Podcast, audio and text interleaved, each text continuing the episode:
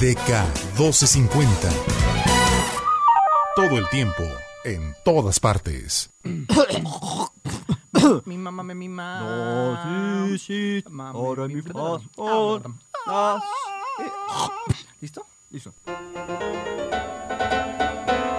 Bienvenidos a ¡Sin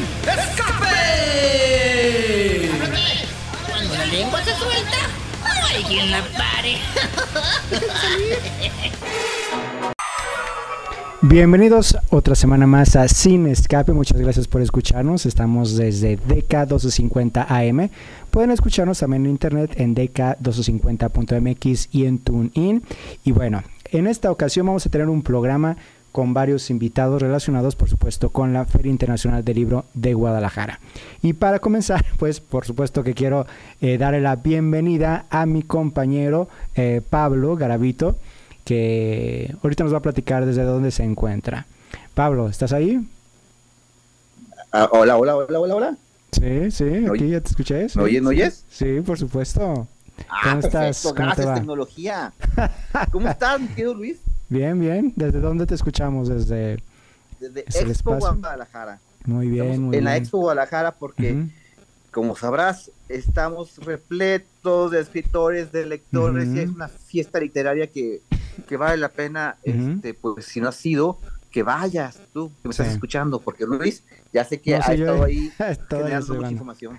Así es. Sábado y domingo, este fin de Oh. semana, es lo que resta ahí de, de film. Y hay muchísimas cosas, ¿no? Hay muchísimas cosas y hubo muchas. Antes de, que digamos qué pueden ver este fin de semana, sí. déjenme decir rápidamente que va a estar Pablo Robles con nosotros para hablar de cine como cada sábado, por supuesto. Y hoy en el particular eh, va a estar tocando películas eh, no para jóvenes, es más para gente que le guste la sangre o temas más fuertes. Ya nos dará los Mm, detalles. Pablo en el último bloque. Vamos a tener por, por ahí, como bien dijiste, entrevistados de la FIL, pero no hay que este, decir quién es todavía, porque Va. a lo mejor se cancela. Ah, no pero Ajá. antes de que digas qué viene o que digamos Sí. qué viene, mi querido Luis, rápidamente un resumen, porque yo quisiera, bueno, no, decir un resumen es difícil, tantas Sí. actividades que hubo. Yo más bien quisiera enfocarme a los jóvenes, amigos, amigas, porque me llamó mucho la atención cómo, para mí, los protagonistas de este año, de esta edición, son los jóvenes. Muchísimos, muchísimos eh, activos. No, no, no, gente que va nada más a hacer bola y, y pagar el boleto, no. Gente que compra libros, gente Sí. que acude a las charlas. Eh, ayer, ayer, por ejemplo, una de las eh, escritoras más populares del, del momento estuvo conviviendo con, con chavitos y chavitas y que la verdad me llamó muchísimo la atención todo, todo la respuesta de, de esta escritora que se llama Ali Hazelwold, que es la autora de La hipótesis del amor, una comedia romántica que, que la consagró como una autora imprescindible dentro de, de- del género del amor y de las novelas para juveniles, para Sí. los jóvenes, porque mezcla un, un mundo tan típico como es la ciencia, o más bien como atípico, no es tan regular, como es la ciencia, las fórmulas, eh, con la historia de amor rosa, porque es bastante rosa. Un hombre que es perfecto y bueno, de cómo eh, al parecer va a tener un final feliz con una de sus estudiantes. El caso es que esta buena novela, La hipótesis del amor, que hasta una película va a ver, y Ali estuvo aquí en Guadalajara, entre otros autores que eh, tuvieron contacto muy cercano con jóvenes, como también este Benito, Benito Taibo, que ya los conocedores de la literatura saben que este reconocido escritor desde hace más de 20 años ha estado en contacto con los chavos, porque Ujú. va a universidades, en la FIL ha estado presente cada rato, Sí. y particularmente su libro Persona Normal ha tenido una eh, eh, ex- excelente conexión eh, con los adolescentes, pero, pero ahora vino a presentar un libro, eh, un poemario, y la conexión que despertó también a través de, de sus, de su poesía con los jóvenes me llamó mucho la Ujú. atención. Estuvimos en la presentación de, de- de- del libro, Ajá. donde el, el 97% eran jóvenes, Sí. y pues la poesía es un género que ha sido olvidada por muchísimos lectores. Entonces, para mí este acercamiento eh, puede marcar un antes y después para, para muchos, muchos, muchos jóvenes, mi querido Sí. Luis. Sí, justamente Creo que una de las reflexiones, al igual eh, como dices Pablo, es lo de la poesía, porque regularmente lo que eh, desafortunadamente menos se ve, pero también lo que menos se promueve a veces. Y porque hay una idea de que la poesía solamente la puede leer cierta persona, que necesitas como cierta capacidad mental o cierta, cierta sensibilidad para leerla. Y eh, los eh, poetas que entrevistamos, incluyendo por supuesto a Benito, pues justamente hablan de eso, que no es así, pues es... Eh, y que poco a poco, afortunadamente, tanto por jóvenes poetas, eh, así como esfuerzos de, talentos como él, pues se ha abarcado mucho y justamente ahorita en, en los jóvenes hay como un, un resurgimiento por la, el interés de leer la poesía, que eso es muy interesante, ¿no? Y sabes que creo que es muy importante lo que se está haciendo en España. Creo que muchos autores de España están provocando que, que jóvenes también se saquen a esto. Claro, claro. Es decir, desde Marwan, desde Marwan hasta una escritora que tú acabas de platicar con ella, que se llama este Elvira Sastre, Ajá. Elvira Sastre, que es uno de los nombres más fuertes del momento en cuanto a poesía femenina. Y bueno, es un, fenómeno en España que se ha generado con Diego Ojeda y más autores pues que espero se pegue ese contagio aquí en México. Eh, rápidamente les cuento, me di la tarea de ver cuáles eran los libros más vendidos entre eh, algunas editoriales y el, uno de los más visitados, o más bien, no hablemos de editoriales, de los libros más vendidos, mm. está uno de Taylor Jenkins Reid, que es El regreso de la perra, o El regreso de Carrie Soto, donde aparece uno de los personajes de, su también exitosa novela Los siete maridos de, eh, de Emily Hugo, creo que se llama. Pero bueno, este, ese es uno de los libros más vendidos, como también el de Malibu, el más de ella, o, el relato del monstruo, las seis de Atlas, de Oldie quien tú pudiste platicar con ella, eh, la vida invisible de, del día que dejó de nevar en Alaska, de la famosísima Alice Kellen, una de las favoritas entre los jóvenes. Son algunos de los títulos, me quedo de Luis Adams. Y antes de que tú recomiendes qué podemos ver este fin de semana. Me gustaría enfocarme a la música, si me permite. Sí, claro, creo que sí. Porque hay dos eventos musicales este fin de semana que no se pueden perder. Hoy va a estar Jamil, que es un eh, cantante, autor y compositor de música moderna de allá de, Sharjah. Eh, es, sí. Está uno 40 años y bueno, él por, su mamá. Y bueno, eh, eh, durante la celebración del concierto anual de su universidad improvisó unas piezas eh, increíbles tradicionales de Marruecos que llamaron muchísimo la atención, que es probable que hoy pueda ser interpretado, ojalá que sí. Su primer álbum grabó en 2007 y ha tenido presentaciones o acercamientos en, en Egipto, en India, en Brasil, Francia, Italia, Marruecos, Croacia, una trayectoria enorme, así que es difícil volverlo a ver aquí en Guadalajara. Vayan hoy a Foro Phil a partir de las 9 de la noche. Y mañana, ya para cerrar esta fiesta del libro, a las 9 de la noche también en Foro Phil, estará el ballet folclórico de la Universidad de Guadalajara con un espectáculo que va a conjugar el color y la pasión de las tradiciones mexicanas con la alegría viva de, por supuesto, de nuestra música y folclore. Vas a poder escuchar eh, un recorrido de, nuestro país con danzas, fiestas y costumbres de estados como Veracruz, Michoacán, Guerrero y Jalisco. Son, mi querido Luis, más de 80 artistas en la escena, entre bailarines, cantantes, músicos de mariachi, conjunto jarocho y marimba. Muy bien, excelente. Excelente para cerrar este, este fin de semana y cerrar la fil. Pues hay muchas cosas, eh, además, si quieren presentaciones de libros, simplemente al llegar eh, pueden pedir el programa de mano y en todas las salas siempre habrá una buena opción. Mi recomendación adicional, eh, antes de irnos a corte, es que justamente eh, visiten y aprovechen el Salón del Cómic, que es la área que se habilita hasta el, hasta el jueves y sigue ahorita. Me, me, parece importante sobre todo en los primeros pasillos, porque son editoriales independientes que de alguna manera pues eh, hacen su esfuerzo por eh, traer su material y es muy interesante lo que encontramos ahí de muy buena calidad, eh, propuestas como muy interesantes. Entonces ahí está mi recomendación. Hay muchas, muchas cosas que pueden descubrir Luis, de, de autores de, otras ciudades. Ajá. Creo que es importante, importante que digas en dónde está este espacio, Está, sí, no sí, está está, en la- muy visible. No, está en la área internacional, justo cuando vas llegando al área internacional, al extremo eh, izquierdo, digamos, al extremo izquierdo, este, hacia la pared izquierda. Ahí están, ahí están. Lo primero que van a encontrar es una de las eh, tiendas de cadena más populares, pero no se queden ahí, digo, continúen. Y hay también eh, cómics de Chile, si mal no recuerdo, eh, de Argentina, y bueno, de México hay eh, un montón de, de cosas a disfrutar.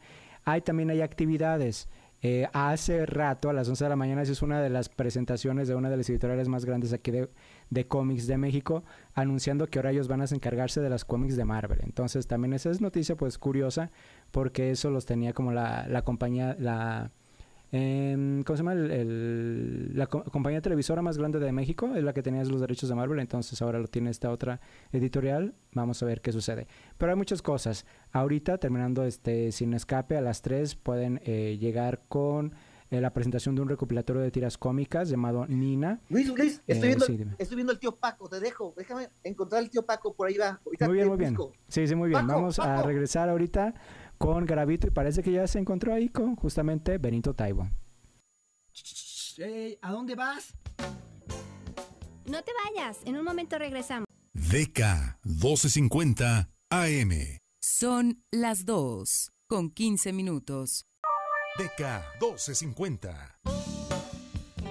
Ya estamos de regreso. Comunícate al 3647-7481 o al 3647-8383.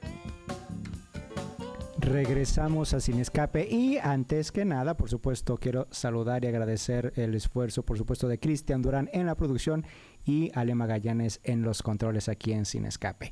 Y justamente, pues Pablo ya se encontró con Benito Taibo y vamos a checar la entrevista que tuvo con este autor. Amigos y amigas de Sin Escape, estamos de vuelta aquí para platicar con Benito Taibo, con quien ya tuve el tropiezo que yo me imaginaba que iba a pasar. Te ofrecí una disculpa fuera de, de- de micrófono, mi querido eh, Benito, porque yo le dije a mi hijo, mi hijo tiene 13 años, y desde que leí Persona Normal y desde que se lo presumí a mi hijo, no dejamos de decirte Paco, Está tío bien, Paco. Además así se llamaba mi padre y así se llama mi hermano, no pasa nada. Si te ofrezco una disculpa si me vuelvo a No, equivocar. no, por favor. Pero ¿Sabes que Desde entonces yo siempre he dicho que todos necesitamos un tío Paco en la vida. Y, y a final de cuentas está en este libro, pero estás tú presente como el tío Paco en universidades, en tus eh, letras, y también encuentro al tío Paco en la poesía, porque incluso nos das algunos que otros consejos para saber amar o cómo ver la vida de una manera poética. ¿Cómo estás? Bien, estoy muy bien, estoy muy feliz de estar en Sin Escape contigo. Eh, es un inmenso privilegio. Yo llego a Guadalajara, llego a la FIL de Guadalajara con, con, las misma, con esta sensación de que van a pasar cosas maravillosas. Estoy convencido de ello.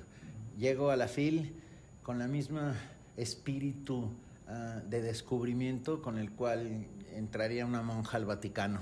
O sea, porque sé que voy a ser sorprendido, porque sé que volveré a encontrarme con viejos amigos, porque sé que encontraré a nuevos enemigos también.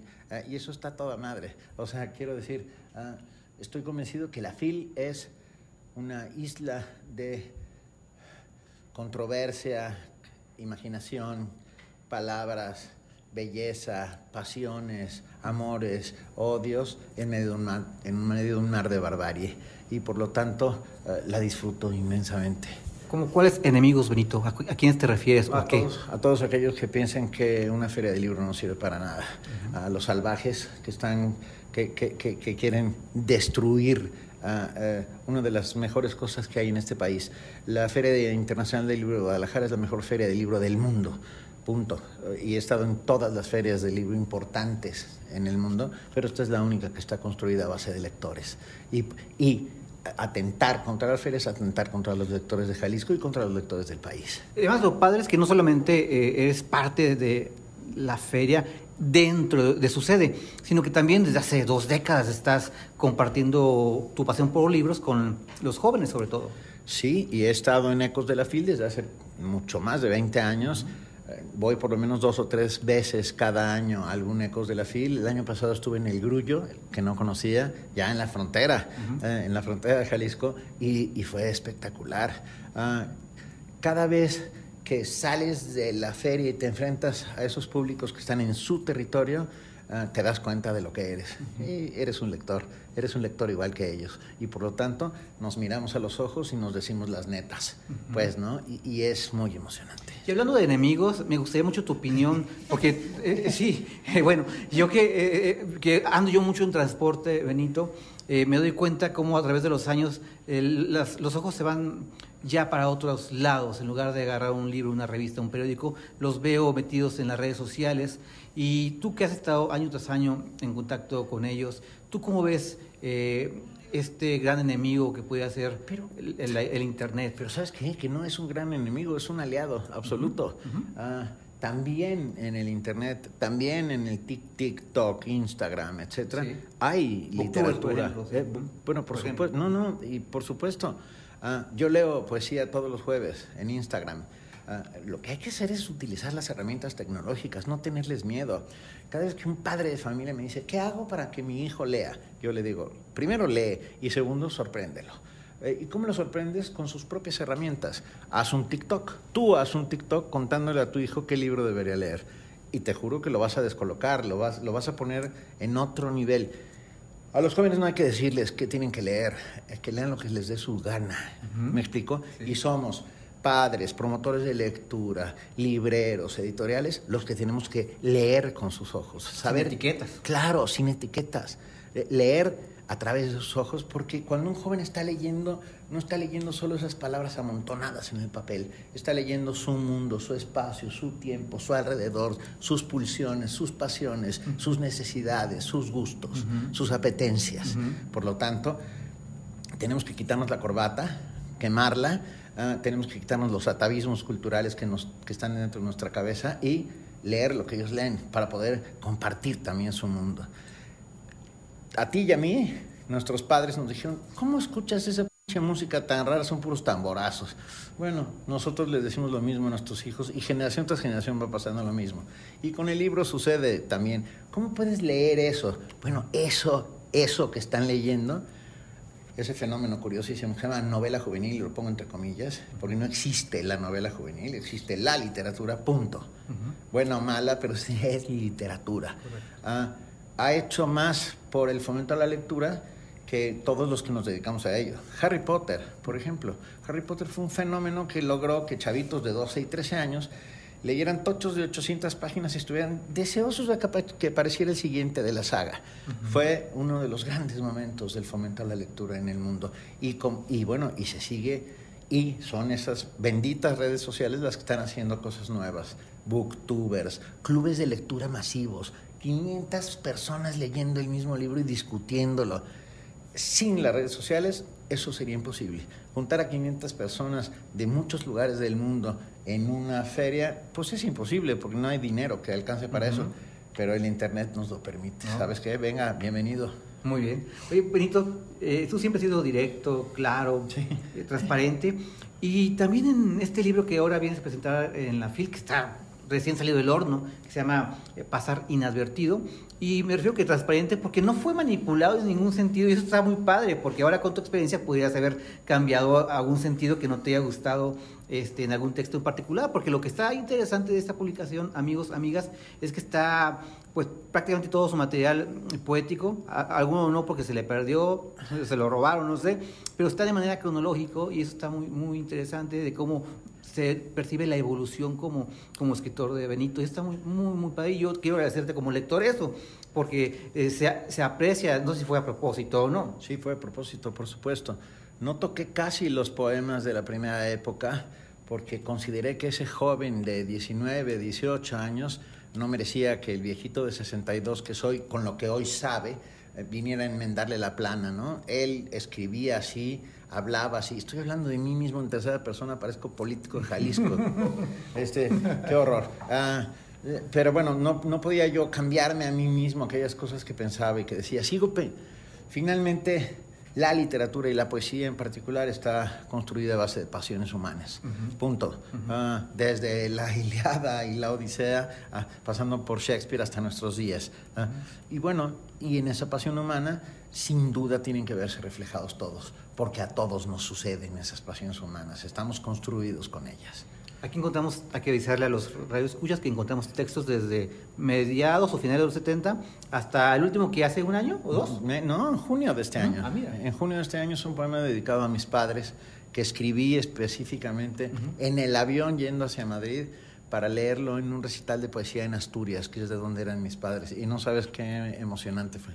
Si persona normal la, la escribiste prácticamente en la cocina o mientras que comías, ¿cuándo o en qué momento escribías poesía? Pues, escribo poesía todo el tiempo, en servilletas, en pedazos de papel. Ah, de repente me levanto en medio de la noche con una línea que, que está atravesándome la cabeza como un cuchillo en la mantequilla, ah, ¿no? Y, y me tengo que levantar a apuntarla porque si no se perderá en, ese, en esa ensoñación. O, o tengo un pequeño, un par de líneas en la cabeza que mastico y mastico y mastico y mastico hasta que logro ponerlas en papel y, y empiezan a dar a luz de alguna otra manera. Pasar inadvertido eh, se llama así como una especie de provocación o broma. Eh, muchas editoriales durante muchísimos años dijeron, no publicamos poesía porque no se vende. Entonces digo, probemos.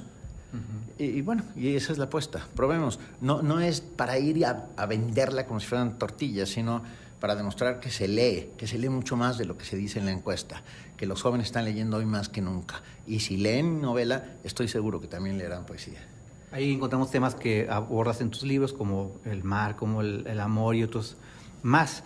Eh, pero también yo creo que eres un poeta eh, visual, no sé, así se figura que eres, que la poesía la encuentras desde un amanecer sin tener que plasmarlo, que la poesía lo ves desde eh, tal vez acercarte y, y tocar una flor. ¿Me equivoco? No, no te equivocas.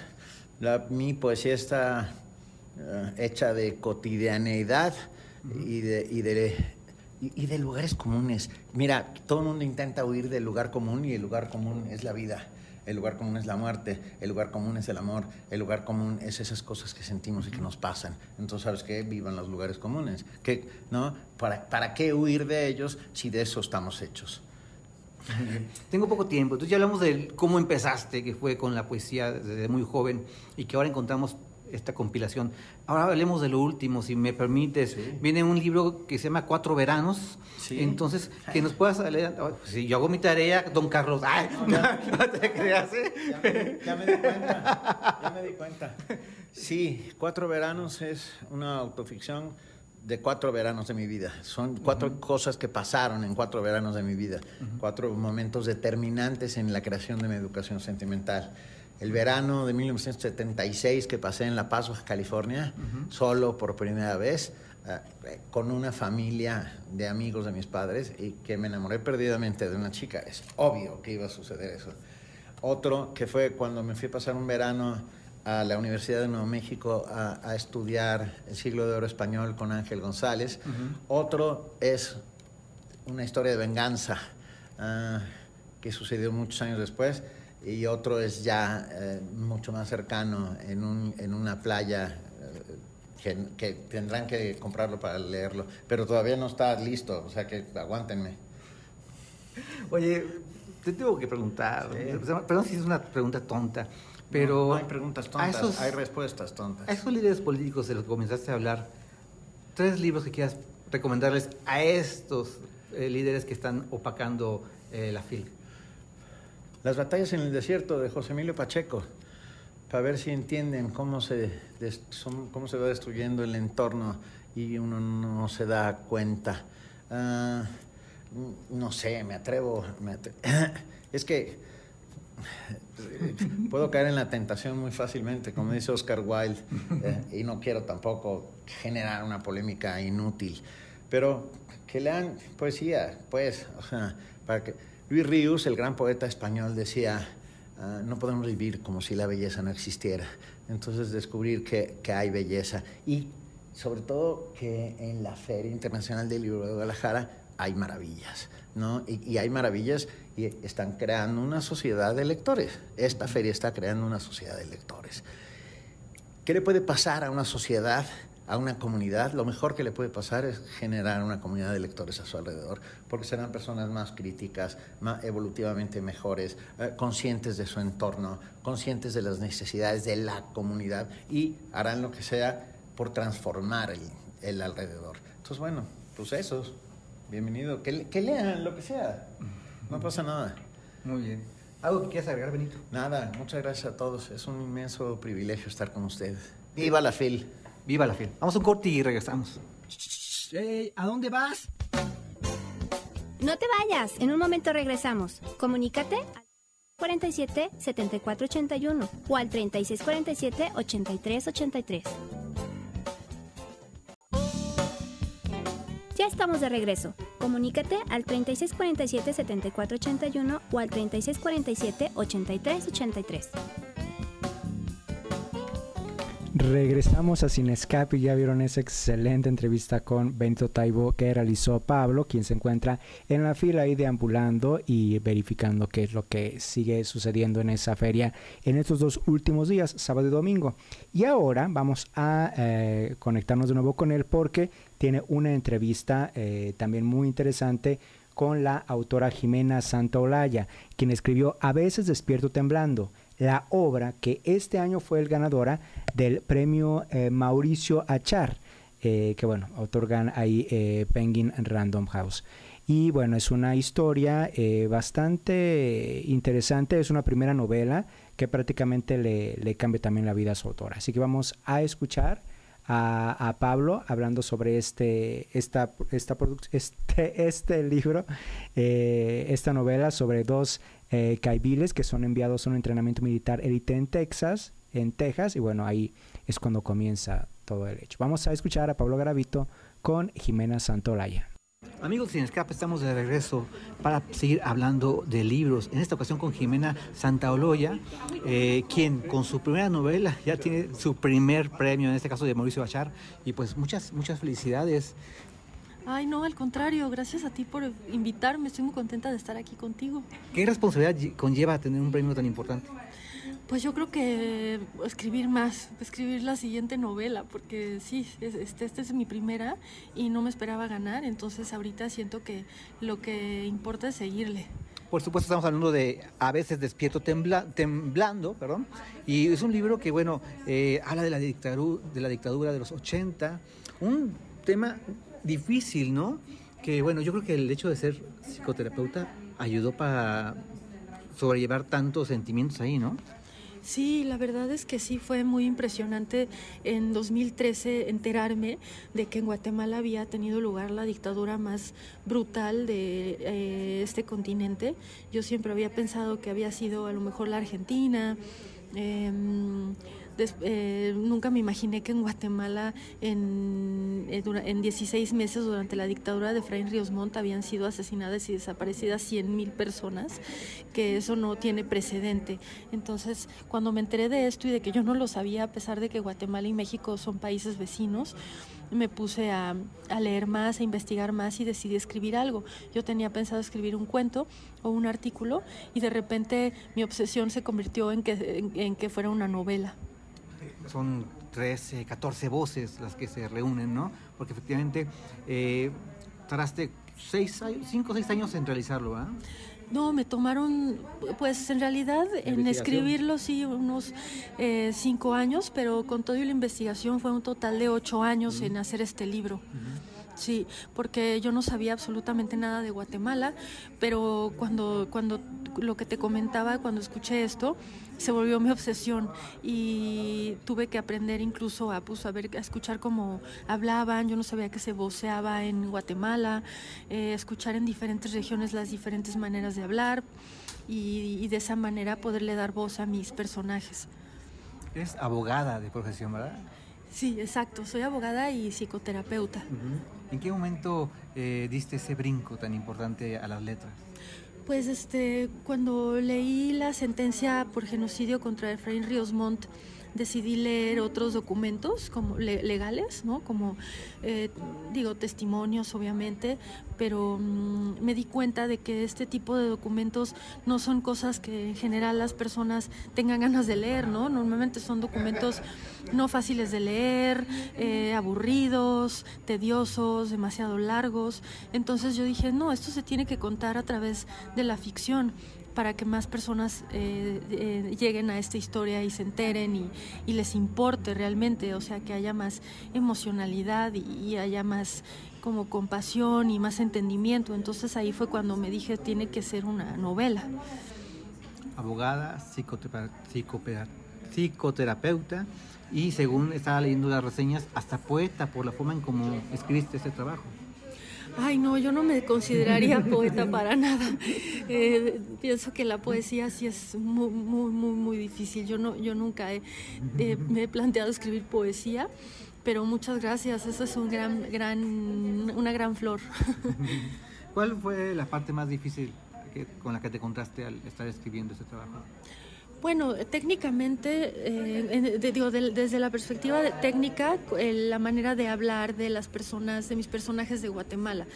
Eh, porque pues ahí sí eh, tuve que ponerme a aprender, ¿no? A escuchar todo el tiempo en YouTube, en el radio, tratar de que se me pegara, aprender qué palabras sí, qué palabras no, pedirle ayuda a, personas a, corregir los textos para que no hubiera ningún error y no se notara que yo pues, no, soy, no tengo nada de guatemalteca.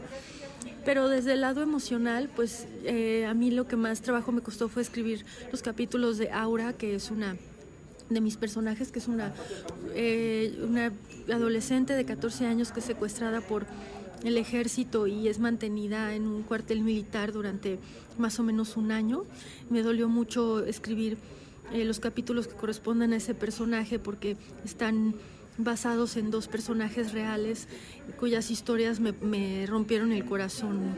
Entonces sí, yo diría que, que emocionalmente eh, Aura fue la que más me dolió. Y es que dices que un año, pero ese año dura toda la vida para ellas, ¿no? Exacto, eh, por, eh, yo eh, siendo terapeuta para sobrevivientes de violencia temprana, eso es lo que más impresiona.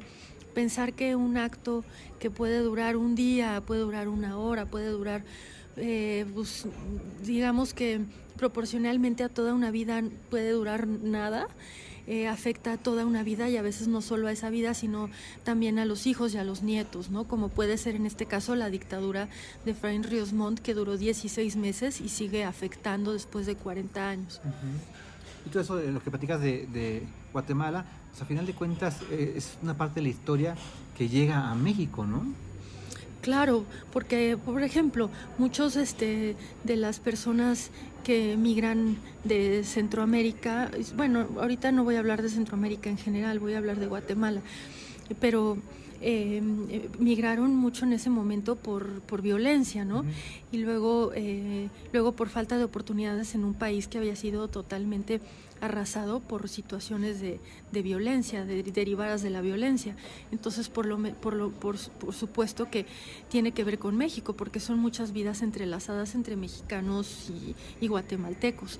Y además, em, también este, me acuerdo mucho de esta frase de Claudia Paz y Paz, de la fiscal que llevó a Efraín Ríos Monta a la justicia, que decía cría caibiles y te crecerán setas.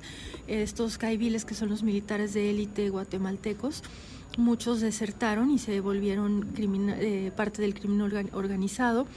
Eran, eran este, eh, los que cuidaban al, al, cartel del Golfo y después hicieron su propio cartel que, se, que son los Zetas.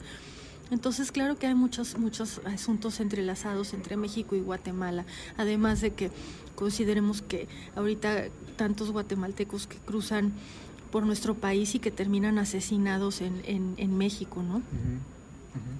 Cuando empezaste a escribir los cuentos y después lo que terminó en el libro, ¿te imaginabas que iba a tener este éxito? ¿Cómo te visualizabas? ¿Un desahogo a través de la tinta y ya después seguir este, en otros caminos?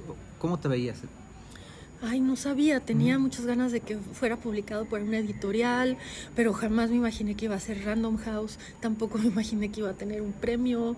Eh, llegué a pensar en algún momento que si no me lo publicaban yo lo podía publicar y regalarle a pues, mis amigos, o sea, no sabía muy bien, bien, pero claro que mi sueño era que lo publicara una editorial. Ya imaginarme que fuera esta editorial y un premio, pues era mucho para mí. Sí. ¿Y ahora qué sigue? ¿Qué traes entre, entre líneas? Pues ahorita estoy terminando una novela más íntima que no requiere investigación, que es en una es una familia en una casa mexicana, es solamente una voz en tres tiempos de una niña, luego adolescente y luego adulta. Es, es algo muy distinto a esto, pero es como una novela más psicológica, más íntima. Y después voy a escribir una novela que tendrá lugar en Honduras, más, más parecida, digamos, a, a, veces despierto temblando. ¿Ya piensas dedicarte 100% a la literatura? Bueno, voy a seguir siendo abogada, y, y, pero claro que le voy a dedicar más tiempo a la literatura. Eso si por mí fuera, sí me dedicaría solamente a escribir. Muy bien. ¿Dónde te puede encontrar la gente en redes sociales para seguirte, para seguir tu, tu obra? Eh, bueno, mi Twitter, uso mucho Twitter, es arroba ajolotevagando. Y también uso Instagram, es Jimena SAK, Jimena SAC. ¿Para ti qué significa la FIL? No, pues es la feria de las ferias más importantes, la segunda más grande del mundo. Significa que no puedo creer que estoy aquí yo presentando, no, no así de visita, sino presentando una novela yo. Entonces, pues lo que significa es quiero seguir escribiendo, quiero seguir contando historias que para mí son importantes y que quiero que sean importantes para otras personas. Jimena, ¿algo que quieras agregar? Agradecerte tu tiempo y la invitación y pues estoy muy contenta, muchas gracias. Gracias a ti, mucho éxito. Gracias. Volvemos a cabina con ustedes, Luis. Regresamos a Sin Escape y bueno, otra excelente entrevista. Hubo muy buenos encuentros este, eh, este año en la FIL y siempre son como muy enriquecedores. Otra cosa a destacar antes de, irnos a corte es eh, que me percaté que se está escribiendo mucha fantasía en escritores latinoamericanos y escritoras, escritoras mexicanas que están mostrando eh, su talento por las letras en eh, pues obras de, de, fantasía y eso me, me, agradó bastante. Hay una en particular que se llama, eh, que es bueno, es escrita por Aura uh, García Junco llamada Mar de Piedra sobre un mundo digamos paralelo, un México paralelo en el 2025 eh, que aborda a través de la fantasía eh, pues el asunto de eh, las desapariciones, ya que justamente por ese año aparecen en la Avenida Madero estatuas de cientos de mujeres y hombres y niños desaparecidos día tras día. Entonces es una novela bastante interesante y además eh, pues sí con ese toque de fantasía que a final de cuentas termina siendo un simbolismo eh, para nosotros. Y también otros escritores que han presentado sagas, eh, también Raiza Reveles presentó una, una, una obra de, de fantasía, eh, de brujas, entonces me parece como muy interesante el ver eso, que regularmente tenemos como la idea de que la fantasía eh, pues hecha por estadounidenses y listo. Y no al contrario digo al paso de los años y no ahorita sino desde hace mucho pero ahorita creo que eh, se nota mucho más o hay como mucha más eh, conocimiento de o se apoya más digamos no se difunde más fantasía hecha por mexicanos y mexicanas. Entonces eso me parece eh, muy bien. Además hubo varios encuentros en, en el, con lectores durante la FIL por supuesto además de los mil eh, Mil Jóvenes Con, en donde justamente lo que platicaba Pablo al, al, comienzo es la oportunidad no solamente de descubrir a nuevos eh, talentos, sino también de estar eh, justamente cerca de ellos y que se convierten de repente en pues en una una manera de eh, producir como ese eh, o de hacer crecer, digamos, esa eh, curiosidad por la lectura y todo. Entonces, es un, creo que por, por donde se vea eh, muy bien todo lo que, lo que sucede alrededor de la FIL. Vamos a un corte comercial, vamos a regresar con algo de cine y también teatro en Cine Escape. Hey, ¿A dónde vas? Regresamos al Cine Escape para el último. Cine, cine. Cine. Cine. Sí, muy bien. Vamos muy con bien, Pablo vamos Robles. Vamos con Pablo Robles y regresamos con teatro. Gravito, Luis, qué gusto estar nuevamente en este espacio y estar aquí para hablar de esto que me encanta, que es el séptimo arte. Y esta semana tenemos, al menos en cines, dos películas bien particulares y que de hecho no son para toda la familia porque ambas son clasificación C, habría que decirlo porque, pues sí, son recomendaciones de películas fuertes. En primer lugar tenemos Hasta los Huesos, la nueva película de Luca Guadagnino, el director de Call Me By Your Name, y hasta los huesos cuenta una historia bien particular y bizarra dependiendo de qué tanto juzgues a los protagonistas. La historia sigue a dos adolescentes que se enamoran, una es interpretada por Taylor Russell y el otro es Timothy Chalamet, a quienes ya conocemos y los dos hacen una gran dupla. La particularidad de todo esto es que ambos son caníbales y también son inadaptados y también son marginados, que no tienen un lugar en el mundo donde su amor pueda ser algo normal. Es clasificación C por sus escenas muy choqueantes de canibalismo, es una combinación de varias cosas, es un road trip movie, esta película de andar por carreteras y conociendo lugares, una coming of age para nuestros protagonistas y al mismo tiempo algo bastante ochentero, sobre todo en cómo luce visualmente. En temática es más como si Suspiria y Call Me By Your Name se combinaran, es este estilo de este director que tiene esas dos películas, es algo muy parecido entre lo bizarro, lo choqueante y lo de terror, con una trama de romance. No creo que sea para cualquiera, en momentos es lenta y muy redonda y pareciese no avanzar y yo al mismo tiempo al principio pensé que iba a tomar un rumbo más parecido a Let the Right One In, una película sobre vampiros muy particular también que trata más o menos los mismos temas, pero no. Aún así, seguramente la veremos en temporada de premios, así que aprovechen para verla en cine. El otro estreno es uno navideño porque ya es diciembre, pero también es algo bien llamativo porque tampoco es familiar ni siquiera por ser navideño. Se llama Noche sin Paz y verdaderamente se esforzaron en hacer esta película lo menos navideña posible. Para empezar, es clasificación C por su violencia. Estrena la primera semana de diciembre y aparte de todo, su historia es lo menos familiar, pero al mismo tiempo es lo más cliché del cine navideño en un buen sentido. La película nos cuenta cómo una familia privilegiada, adinerada, es atracada en su propia casa en plena Nochebuena. Pero por suerte la familia tiene en casa a una pequeña que aún cree fielmente en Santa Claus, por lo que el mismísimo Santa Claus en persona, interpretado por el señor David Harbour, llega al rescate de esta familia. Imagínense una película con todos los clichés de una película navideña métanle una dosis de acción y al estilo todo de John Wick. Métanle a David Harbour con toda su imponencia y para finalizar, litros y litros de sangre. Una gozada para todos los que aman las películas de acción al estilo de John Wick. Una combinación entre Mi pobre angelito para adultos y Duro de matar. El score para mí fue lo más increíble del mundo porque todos son villancicos navideños mezclados con los ritmos de una película de acción. Y aparte tiene comedia, la cual es bien efectiva, entonces es una película bien divertida que yo disfruté muchísimo. Y ya por último, algo más familiar, en Netflix ya está completa la muy sonada serie de Merlina, la cual se centra en Merlina Adams de los Locos Adams, quien tras ser expulsada de su escuela anterior es enviada a la Academia Nevermore, donde ella y un grupo de inadaptados tienen que coexistir. Yo creo que esta serie se disfruta si te gustan las series como Riverdale cuando Riverdale era buena. Tim Burton metió mucho de su cuchara en esto, por lo que si no te gusta su estilo muy probablemente no la disfrutes. Lo que sí vas a disfrutar es la grandiosa interpretación de Merlina interpretada por Jenna Ortega, quien ha demostrado ser una actriz excelente con su corta edad. Estas son mis recomendaciones de la semana, espero les hayan gustado. Recuerden que me pueden seguir en redes sociales como soy Pablo-Robles y leerme y escucharme en las redes sociales de Cine Conflicto. Luis Garavito, un gusto nuevamente estar en este espacio con ustedes. Regresamos a Sin Escape. Pablo, ¿ahí estás? Sí, sí, Pablo. No, no, ¿no estás? Ah, muy bien. Este, Pablo, ¿no?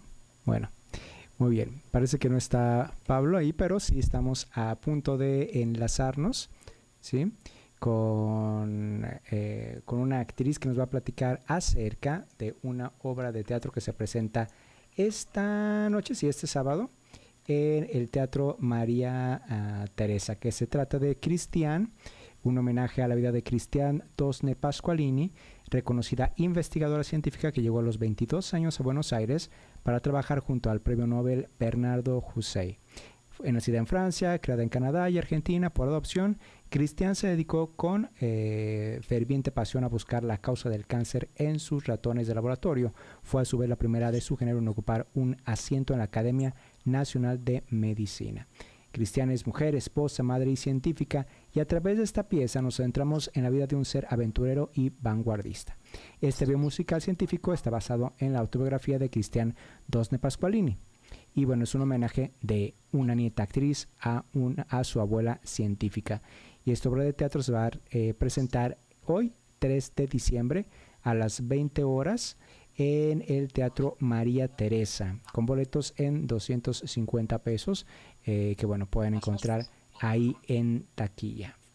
Así es. Fíjate, mi querido Luis, que fue precisamente Mauricio Cedeño, director de este espacio, el que me dijo, mm, no se lo pueden perder. Es única oportunidad para que los tapatíos se acerquen a esta puesta en escena, a esta gran artista que tú ya lo dijiste, ganó tres premios Hugo en 2017, entre otros reconocimientos. Entonces, pues ojalá este, se den la oportunidad como bien dijiste, pues hoy a las 8 de la noche. Así es, así es. Se antoja bastante. Ha tenido muchísimos premios, incluyendo tres premios Hugo por 2017, con Mejor Libro de, de Musical, Mejor Letras de Musical Argentino y Mejor Espectáculo Musical para un solo intérprete. Entonces, está muy bien. Así es. Oye, mira, es que espero que podamos enlazarnos con la actriz. Eh, ¿Ya hiciste el baile de, de Merlina? El baile de Merlina, no, pero creo que es de lo mejorcito de la serie. No sabes lo que hablo. ¿Por qué? El, el Cayo estaba hablando de la serie de Merlina que ahorita está en tendencia. Sí, sí, sí. Sí, por eso. Sí, el baile que hace en uno de los episodios, ¿no? Sí, sí, eso, eso te refieres. escuchar, la verdad, no, no, Sí, sí, digo, ese... Eso de estar entre tantas litas me, me hago bolas. ¿Me eh, oyes bien? Sí, yo sí, sí, te escucho, Pablo. Sí, el, baile que hace Merlina en alguno de los, alguno de los, este, en uno de los episodios. Entonces, pues sí, y la serie pues eh, divertida, está producida, no dirigida por Tim Burton y eso se nota porque pues sí, hay como que falla, no falla, sino como que, no sé, algo le faltó a, a Merlina o a Wednesday en esa en esa serie. Lo dijo, lo dijo muy bien este Pablo. Es eh, como ver Riverdale o una serie para adolescentes con mm, eh, algunos algunas referencias a, la familia Adams, ¿no? Porque por derechos incluso se omite la música, por ejemplo. Sí, pero ni siquiera, pues es este ningún personaje brilla más allá de ella, de la protagonista de Wednesday o Merlina. Todos los demás son más grises que lo gris. El asunto de la escuela y todo, pues era un poquito em, eh, curioso porque, bueno, hemos visto incluso en las películas a sus parientes, a los amigos de, los Adams, y eso pudo haber sido eh, interesante. Sin embargo, sí, termina siendo como una serie juvenil donde los personajes no brillan. Hay como un triángulo amoroso incluso entre eh, Merlina y otros dos chicos que es más gris que nada. Ninguno de los dos es, uno es más aburrido que el otro. Entonces, digo, desafortunadamente. Algún para Merlina, que pase eso, por cierto. Sí, sí, exacto. Como anécdota, eh, ¿sabías que la actriz no parpadea en, prácticamente todas las escenas de la serie? Es que, es que ella está perfecta, digo, ella es, es este, ahí está, ahí está Wednesday o Merlina, es perfecta. Cuando llegan también los Adams, sus papás también brillan pero los demás no. Curioso que no pasa en las películas de los 90, por ejemplo, en la serie ni, digamos, pero en las películas de los 90, las de eh, Barry Sonnenfeld, eh, es eso, ese, ese contraste entre los Adams y una, una sociedad, digamos, común, eh, cotidiana. Y acá... Oye, todos que ya. Este, Luis, me dio mucho gusto escucharte por lo menos. Y pues abrazo a Alejandra que está ahí contigo en controles. Y Cristian Cobos, gracias por toda la coordinación para lo de la FIL. Gracias por estar con nosotros y el siguiente sábado, pues más información, ¿no? Muy bien, vamos a, nos vamos en la siguiente semana. Muchas gracias por escuchar Sin Escape. ¿Qué está pasando? Vamos, ya vámonos, ya es hora, vámonos, ¿Qué es esto? Hasta la próxima semana, gracias, vámonos, ya, ya, ya, ya. Esto fue Sin Escape.